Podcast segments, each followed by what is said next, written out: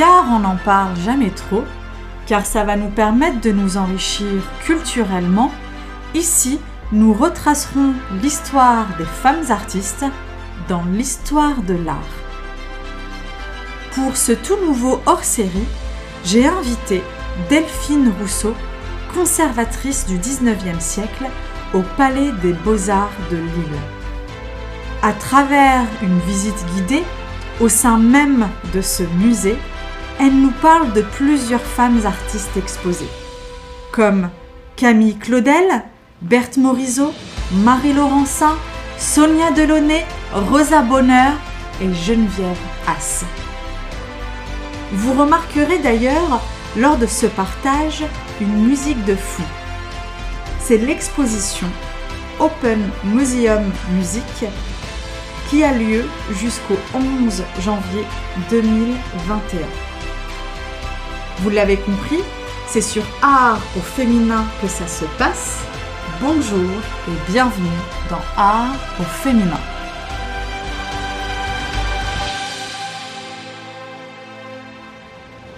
Delphine Rousseau, bonjour.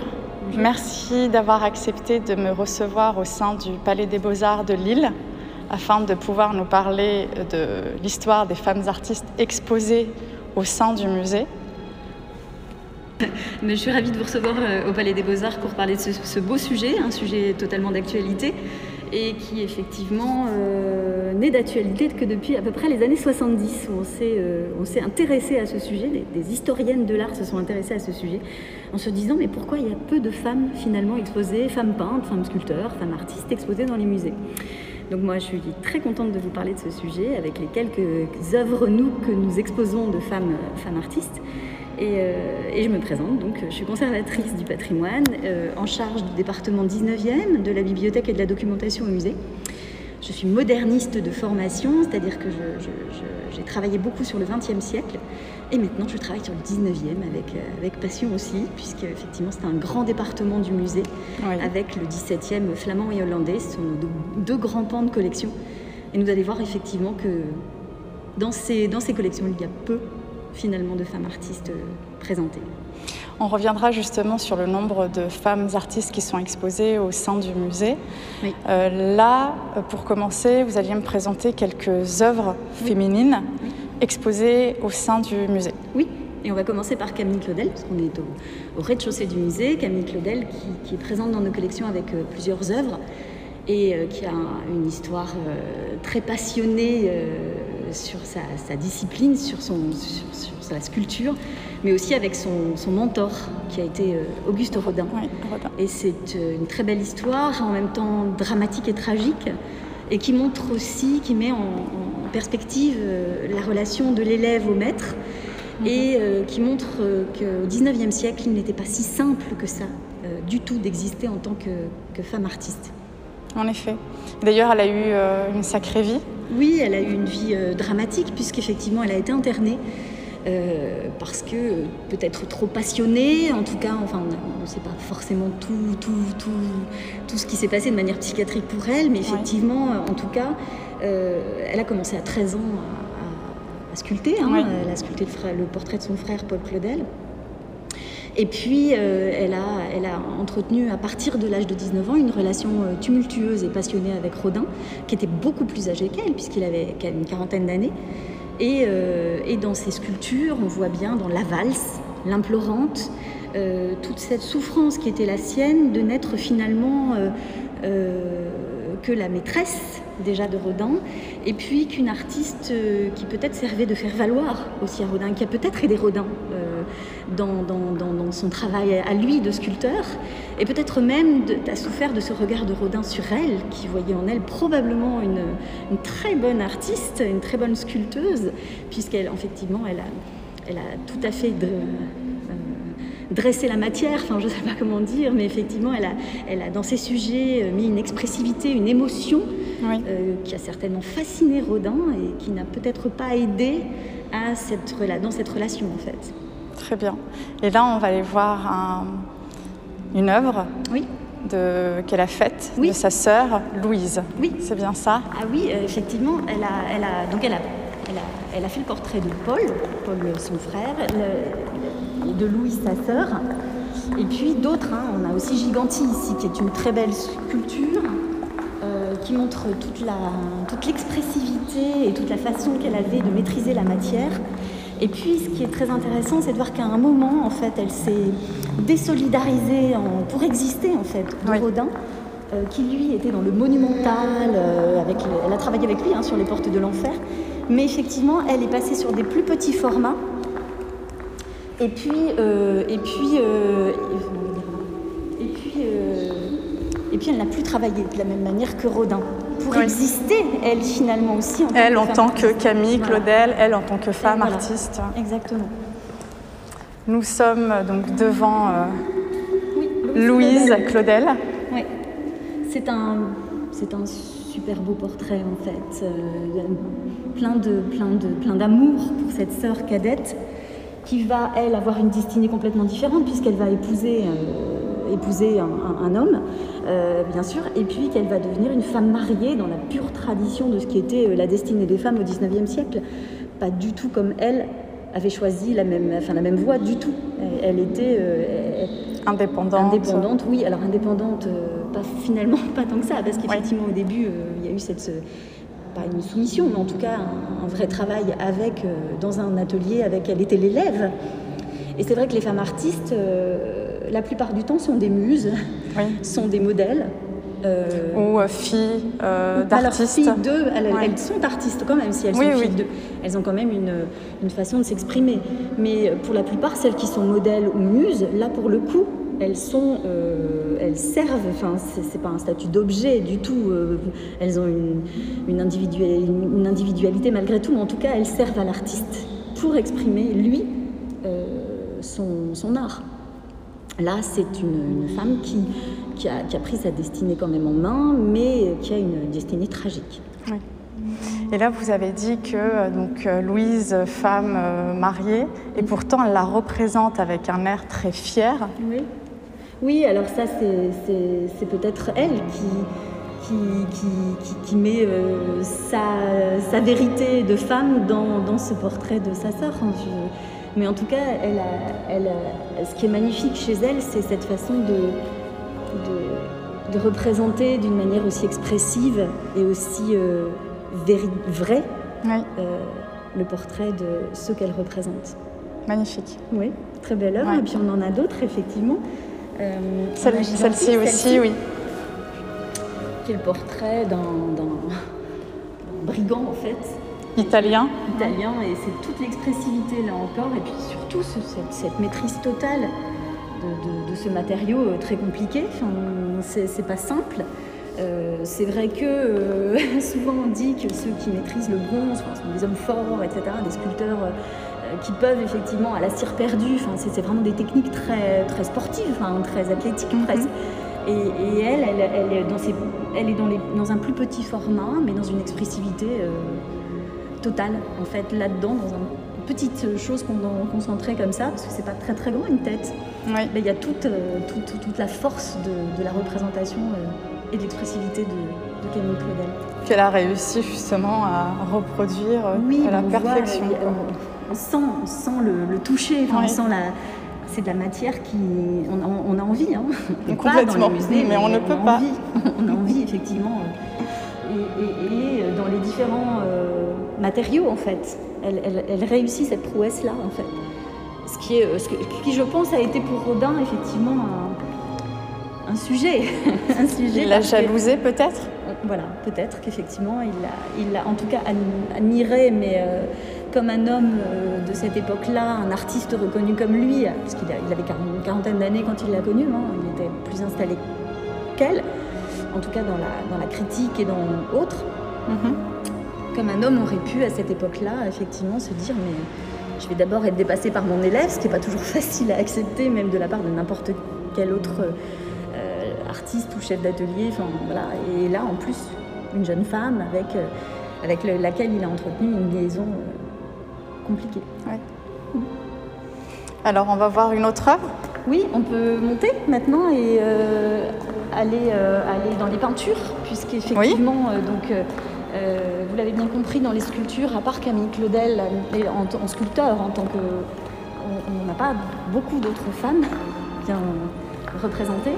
Et on en parlait, hein, il y, a peu de femmes finalement représentées dans les musées. Et vous m'avez dit qu'elles étaient au nombre de alors, 10, ça? Oui, alors il y en a peut-être un peu moins de 10 euh, au Palais des Beaux-Arts. La plupart, et 95% d'entre elles, hein, sont dans les collections modernes, puisqu'effectivement, après le 19e siècle, c'est un peu plus simple d'intégrer euh, les écoles des beaux-arts euh, et puis d'exister sur la scène artistique ce qui était vraiment très compliqué pour les femmes artistes au 19e siècle, puisque l'Académie des beaux-arts, qui était le lieu suprême euh, pour les, artistes qui présentaient ensuite leurs œuvres au salon, etc., n'était pas ouvert euh, aux, artistes femmes, puisque euh, à partir de 1804, le Code civil de Napoléon exclut en fait le fait que la femme puisse être. on va prendre. pardon, passe par là. exclut le fait que la femme puisse ne pas être soumise à l'homme en fait. Oui donc ça c'est vraiment un gros problème euh, administratif et statutaire pour les femmes, un statut social qui fait qu'effectivement elles sont soumises euh, au ménage en fait, à l'homme et, tout ça va se euh, va s'ouvrir un peu, notamment dans les années 60 où, le ménage, on, ne dira pas que la femme dépend financièrement de l'homme, on ne dépendra plus financièrement de l'homme de la même manière qu'au 19e, mais tout ça va évoluer de manière très lente. Vous savez que le droit de vote, c'est 1944 pour les femmes. Enfin, ça reste quand même euh, très récent. Très récent, et puis effectivement, euh, ce statut de 1804, 1804 euh, c'est le tout début du 19e siècle, ben, ça ne va pas les aider en, termes d'épanouissement en, tant qu'artiste en, fait. Au 18e siècle, il y a des quotas à l'académie. L'académie, elle est créée en, 1648. Oui.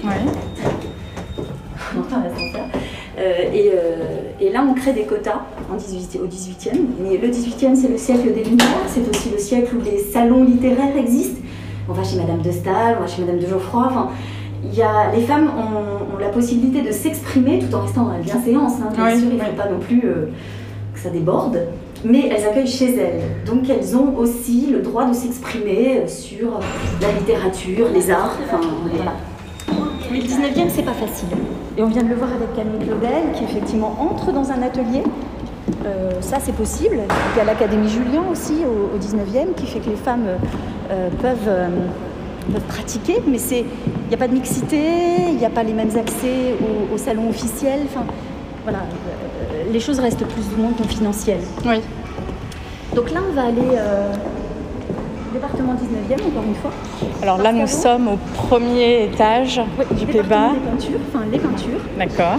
Donc là, nous traversons le 18e. Nous n'avons pas euh, d'artistes peintres euh, françaises du 18e. Pourtant, il y en a, c'est ce que je vous disais, plus. Puisqu'effectivement, l'académie leur est ouverte et qu'il y a des quotas. donc, il y a quatre femmes par an euh, qui entrent à l'académie. Puis, on a des grandes artistes peintres 18e, mais nous n'en avons pas la représentation. Alors, pour vous situer un peu la chose, par exemple au Louvre, vous imaginez le Louvre et mhm.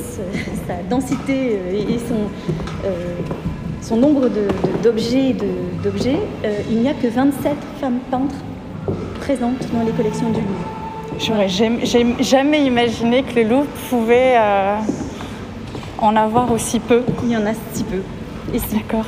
C'est pour ça que c'est assez c'est assez euh, intrigant et que, mais finalement c'est qu'en 1971, je crois, enfin 70, en tout début des années 70, qu'une historienne de l'art s'est dit mais pourquoi il y a aussi peu de femmes peintres dans les musées et qu'on commençait euh, parce que l'histoire de l'art finalement a été très genrée, mhm. très sexiste, puisque ce sont des hommes qui ont beaucoup écrit sur l'histoire de l'art.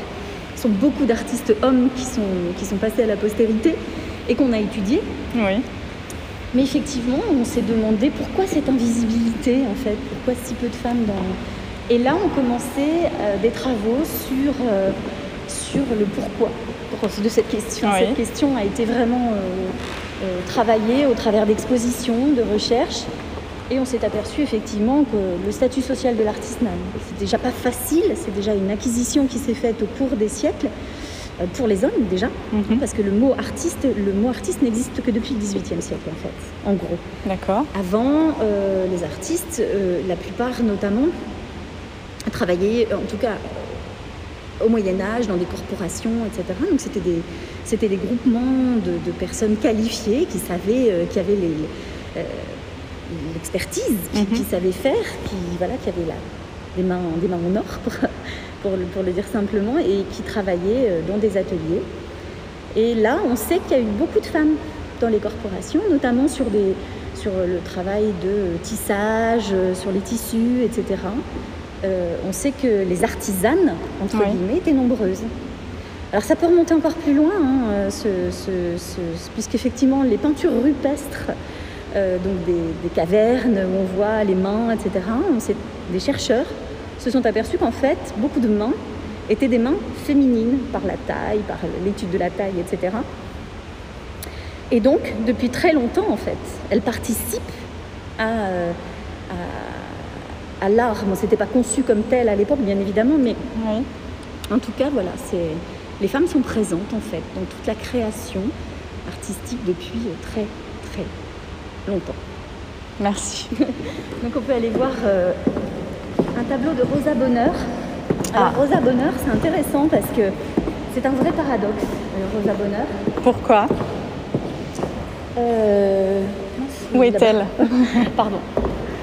Parce que Rosa Bonheur, c'est une artiste 19e, donc vous allez voir ces dates, hein, je ne les connais pas par cœur. pas de souci, elles sont là, 1822-1899. Euh, donc là, on est au cœur du 19e siècle. Euh, ce tableau, c'est le berger landais, donc il est là. Alors, c'est pas forcément son sujet de prédilection, parce qu'elle travaille essentiellement l'art animalier. Oui. donc, nous, on a, on a des vaches, hein, aussi ici, de Rosa Bonheur. Ce qui est très, très marrant chez Rosa Bonheur, finalement, très intéressant, c'est qu'elle a reçu des commandes de l'État. Chose qui, complètement, euh, c'est la première certainement, à avoir reçu des commandes de l'État, et peut-être même presque la seule au 19e, en tout cas une des rares, à, avoir euh, reçu des commandes. Par sa qualité effectivement de peintre animalier, euh, sa qualité de représentation, beaucoup d'hommes disaient d'elle, elle a une peinture d'homme, c'est effectivement dans la vigueur, dans des tas de choses. alors vous voyez, hein, déjà c'était c'était ça, c'était finalement, on, qualifiait sa peinture de peinture d'homme. Et ce qui est très intéressant chez elle, donc, c'est que finalement, c'est une peintre qui n'a pas beaucoup côtoyé les mouvements. Euh, euh, bon, pourtant, elle aurait pu, hein, effectivement, côtoyer les mouvements impressionnistes, etc., les mouvements un peu plus modernes. Elle est vraiment restée éloignée de la modernité, en restant sur son sujet de prédilection, euh, en le maîtrisant parfaitement d'ailleurs. Mais ce qui est intéressant, c'est que cette femme peintre qui a reçu finalement des commandes et qui était admirée hein, euh, pour ce qu'elle faisait par certains hommes, eh bien, pour pouvoir euh, peindre dans les, dans les foires animalières, les foires aux bovins, etc., eh bien, elle devait demander l'autorisation de porter le pantalon en fait à la préfecture tous les six mois. D'accord. Donc c'était très marrant. Euh, finalement, elle était acceptée, mais il fallait qu'elle porte le pantalon. C'est une peintre qui n'acceptait pas que ses élèves se coupent les cheveux, pourtant. Donc vous voyez tout, c'est plein de paradoxes c'est plein de, choses bizarres. Et effectivement, c'est aussi quelqu'un qui a vécu avec deux femmes euh, à la fin de sa vie, dans son, voilà, et qui travaillait avec euh, ces deux femmes, qui étaient aussi artistes peintres toutes les deux. Et donc on a parlé d'homosexualité également, euh, de peintres homosexuels, mais tout ça c'est quelque chose de, très particulier à cette époque-là qui ne l'acceptait pas hein, mm-hmm. du tout.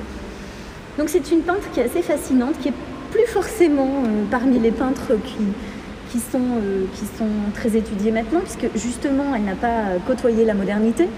Mais c'est assez fascinant quand on se penche sur son, sur son histoire d'apprendre toutes ces choses-là et de se dire que, euh, eh c'était vraiment pas évident d'assumer un statut.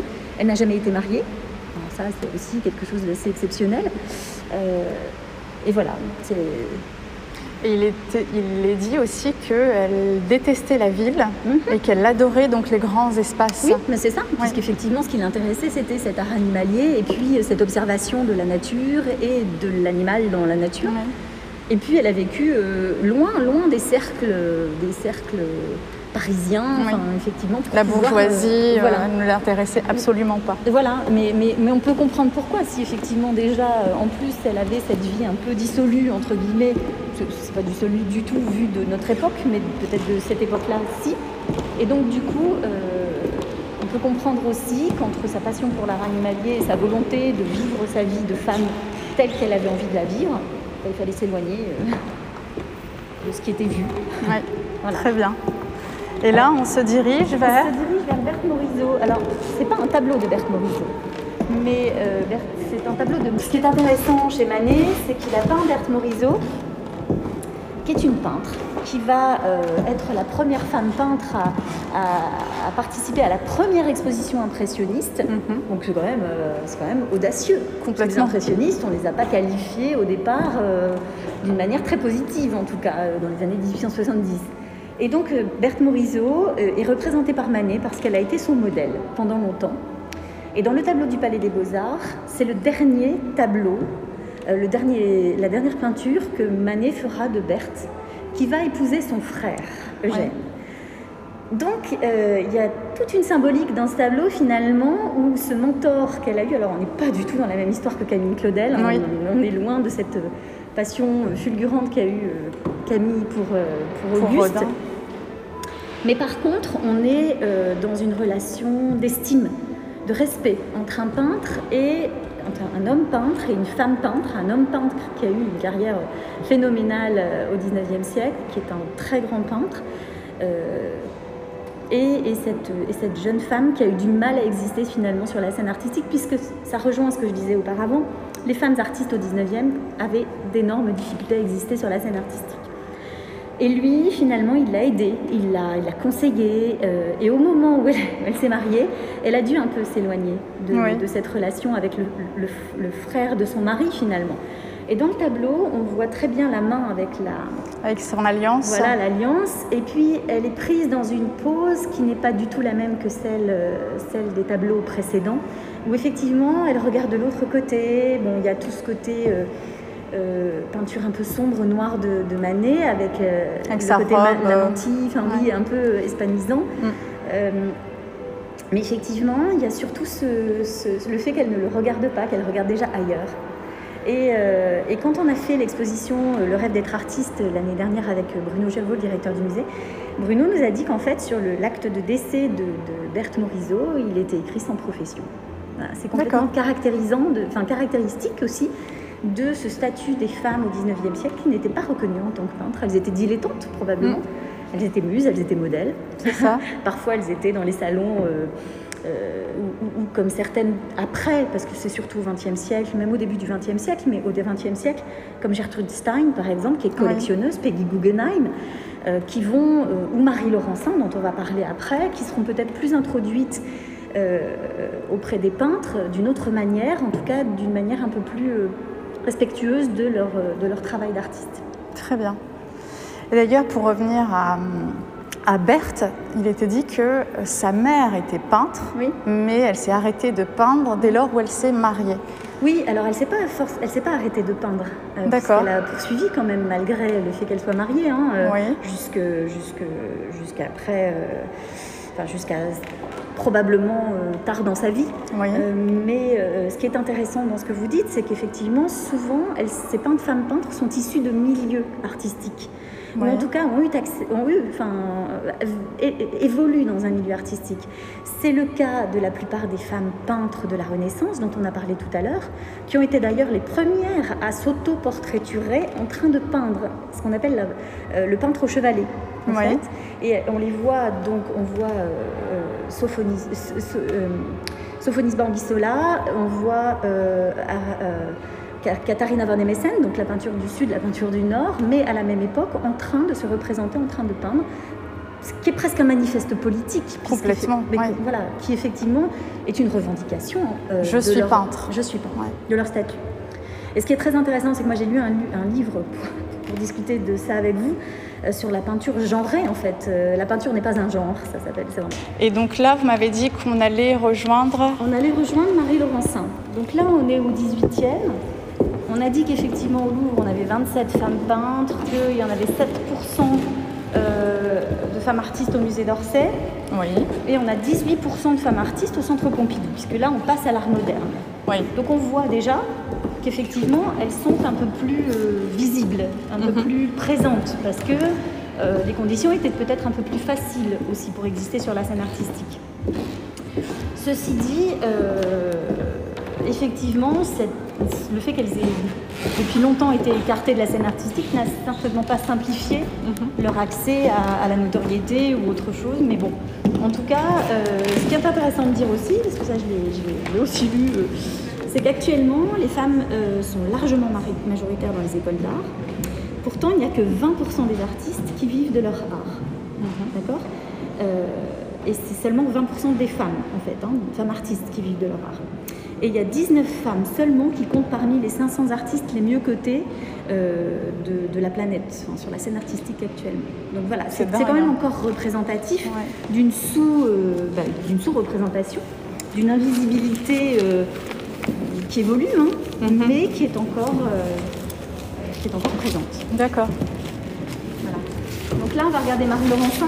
Ah, en Il y a effectivement, vous savez, euh, Pendant le confinement voilà, ce travail qui a été fait pendant le confinement par beaucoup de personnes qui se sont euh, représentées de la même manière que dans certains tableaux. Oui. Et nous, on a la chance que beaucoup ont, fait ce- cette démarche.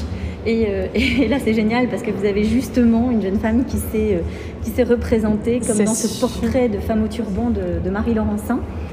Et donc voilà, là on est, euh, c'est une artiste qui est née en 1885 et qui est décédée en 1956, donc on est aux Mhm.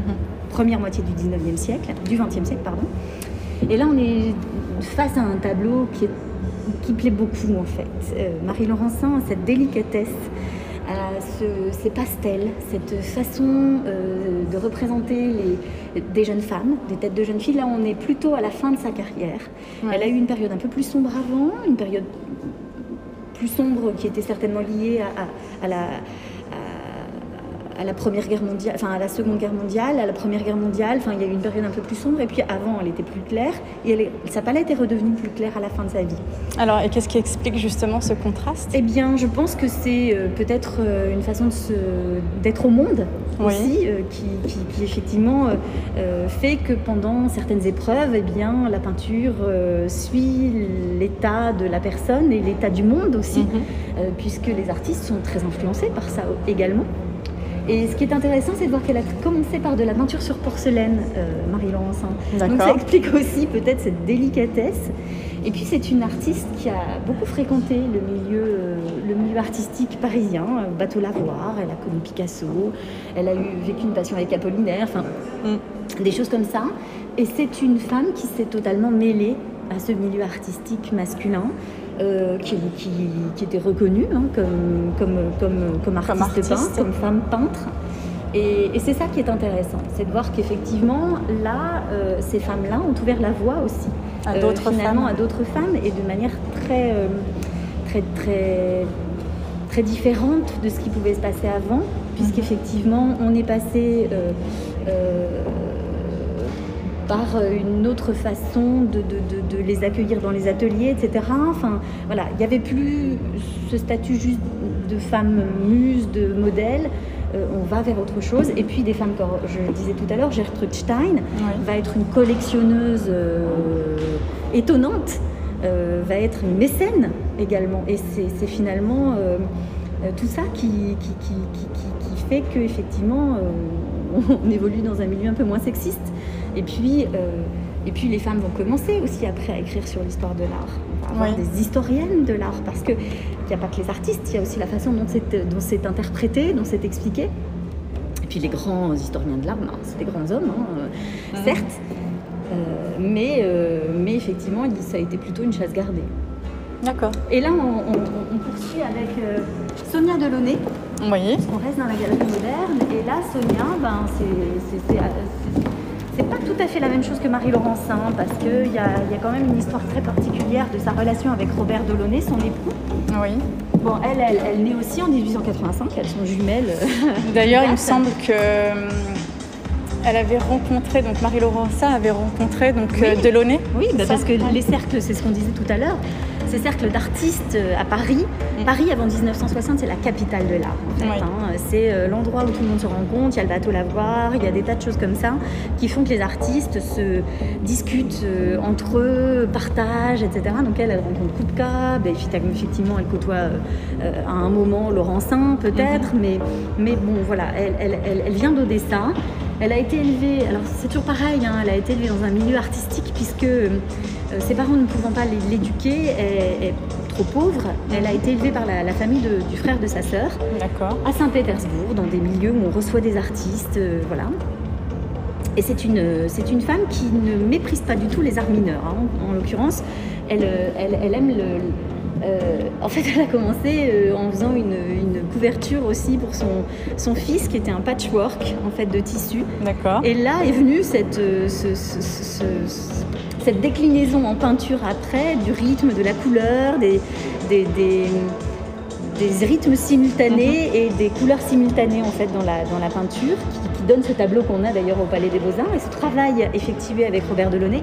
Mais ce qu'il faut savoir surtout sur Sonia Delaunay, donc elle a travaillé la décoration, enfin voilà, c'était pas du tout. Le vêtement. Le vêtement, effectivement, tous, ces arts considérés comme mineurs, enfin, mais en tout cas euh, essentiels. Et euh, c'est elle qui faisait bouillir la marmite aussi. C'est assez bah, en charge mentale, bonjour. Parce qu'effectivement, elle avait son travail d'artiste, elle soutenait son mari. Elle participait à la vie artistique et elle faisait euh, à manger. Euh, c'est elle qui, gagnait l'argent du ménage et, qui s'occupait aussi de, son fils. elle devait avoir un emploi du temps très carré, je pense. Oui, alors on parle de charge mentale. Hein. Euh, actuellement, c'est un peu le, lieu commun de toutes les femmes de, subir cette charge mentale, même si effectivement on évolue encore une fois et les hommes prennent leur leurs responsabilités à la maison, font la vaisselle ou des choses comme ça. Mais effectivement, à ce moment-là du siècle, c'est moins dans l'air du temps que, que ce que l'on connaît nous euh, maintenant. Et donc là, on est devant rythme couleur. Rythme couleur 1076.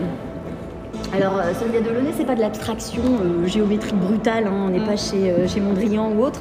C'est de l'abstraction géométrique, certes, mais en tout cas très douce très lié euh, ben, au rythme, aux recherches de rythme, aux recherches de couleurs, euh, comment les couleurs s'enchaînent, sont, sont, proches les unes des autres. Enfin, un, tout un travail euh, sur cette abstraction-là qu'elle a mené avec Robert Delaunay, qui était mhm. beaucoup plus connu qu'elle, même si elle a été très connue également après, notamment après la mort de, Robert. Je crois qu'il est mort en 1940. Euh, et tous ces contrastes, elle peut les, elle peut les, travailler euh, euh, justement à l'infini dans tous ces tableaux. Mais ce qui est marrant, effectivement, c'est ces petites anecdotes qui disent que c'est tout bêtement par le patchwork. comme d'autres ont vu leur peinture. Pourquoi l'abstraction est née? Parce que Mondrian a vu sa peinture à l'envers dans son atelier, une peinture figurative, et que voilà. toutes ces petites choses-là sont des choses qui expliquent beaucoup de choses, mhm. en fait, et des grandes choses. Très bien. Voilà. Merci. On peut passer peut-être à Geneviève Haas, qui est la dernière. Euh, Avec plaisir. Et la dernière femme euh, euh, de la collection moderne, en tout cas qui est encore en vie. Oui. D'ailleurs, qu'on présente dans la salle 17e, en fait, parce que son abstraction à elle travaille beaucoup sur le bleu. C'est un travail de toute sa vie. Le bleu Haas, c'est un bleu aussi connu presque que le bleu clin. Oui.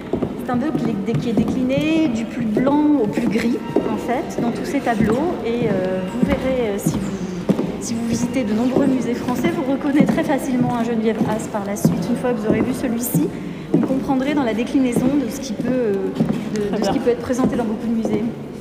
Geneviève Haas, elle, est entrée en 1940 à l'école des arts décoratifs.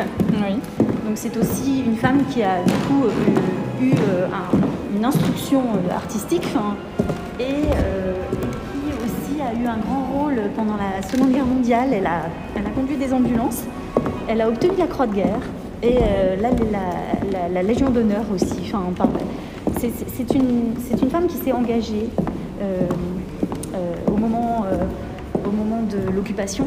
Mm-hmm. et, et c'est un, c'est une femme forte. Voilà. C'est ce que je voulais exprimer, c'est le fait que c'est une, c'est non seulement une artiste qui a, qui a, mené sa carrière tout en rencontrant, faisant partie de certains, euh, certains, certains cercles du XXe siècle, certains, certains mouvements, mais euh, c'est surtout une femme qui a, qui a eu la force d'exister de, euh, sur la scène artistique, qui n'a pas hésité d'ailleurs à exister, en fait, là où peut-être certaines se sont effacées. elle, elle a, elle a été très forte. Et elle a. Euh, nous y sommes. Voilà, nous y sommes. Et elle a soutenu ce bleu. Et cette, euh, cette création particulière, nous on ne l'a pas rencontrée, mais euh, ce tableau nous a été donné par, par, par elle. Oui.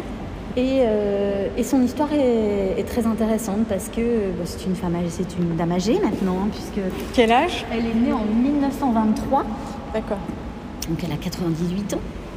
88, c'est ça? Oui, oui, oui. Et c'est un, c'est pareil, c'est une femme qui, qui ne s'est jamais mariée, qui a, qui a, participé à, être contre effectivement l'occupation et à, relever son pays, et en tout cas qui a existé sur la scène artistique, peut-être de manière un peu confidentielle parce que c'est de l'abstraction et puis parce que mais, mais, mais, dans les années 50, l'abstraction en France est très forte aussi. Mhm. Et donc, euh, Geneviève c'est un, une des grandes femmes peintres euh, du XXIe siècle. Très bien. Et là, nous sommes devant Voix de l'espace. Oui. Alors, qu'est-ce qu'elle a voulu représenter à travers Il ne faut pas chercher à, voir ce qu'il a été représenté. Ça, ça appelle à votre émotion également aussi. Hein. L'abstraction, c'est souvent ça. Euh, les gens cherchent à, définir quelque chose, à trouver quelque chose dans le tableau.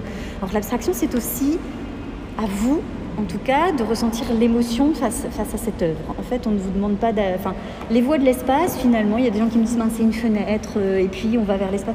Oui, ça, c'est à chacun. En fait, nous, ce qui nous intéresse dans ce tableau-là, c'est les modulations du bleu.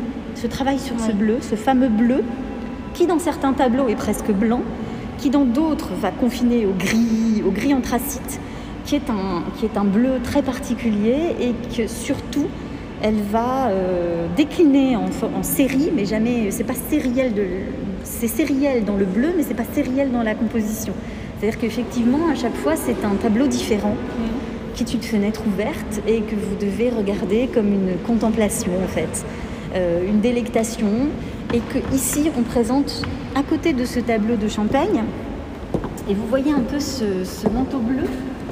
Oui. Et c'est tout à fait étonnant parce qu'on se croirait dans les mêmes tons à euh, bah, quatre siècles de différence, et puis dans un tableau qui est ultra figuratif d'un côté, religieux, et de l'autre côté qui a une spiritualité quand même très, très, très prégnante. Enfin, quelque part, on la sent, cette spiritualité. On peut se poser la question justement de, de, cette spiritualité dans ce tableau. Complètement.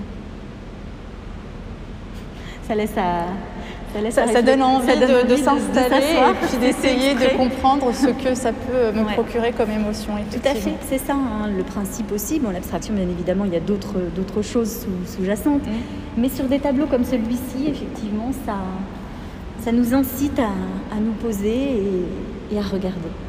et le principe dans les œuvres, c'est de regarder. Donc il faut juste venir au Palais des Beaux-Arts de et Lille regarder. et regarder. ouais. Merci. Mais je vous en prie.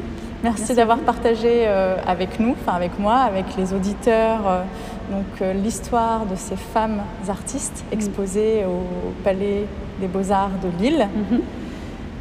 Qu'est-ce qu'on peut dire d'autre Qu'est-ce qu'on peut dire? Peut-être une ouverture sur l'avenir et se dire qu'effectivement, ce qui sera intéressant, c'est c'est plus tard de se retourner sur l'art du 21e siècle. Hein. On parlait du nombre de femmes sur la scène artistique, etc et puis euh, de vérifier si tous les mouvements actuels de féministes ou en tout cas qui aident les femmes à, à exister, en fait, euh, auront, auront, aidé certaines à, à, entrer et à passer à la postérité, à entrer dans les, dans les musées.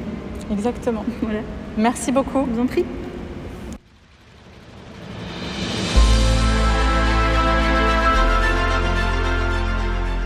Je tiens encore une fois à remercier Delphine Rousseau pour ce beau partage sur ces femmes artistes.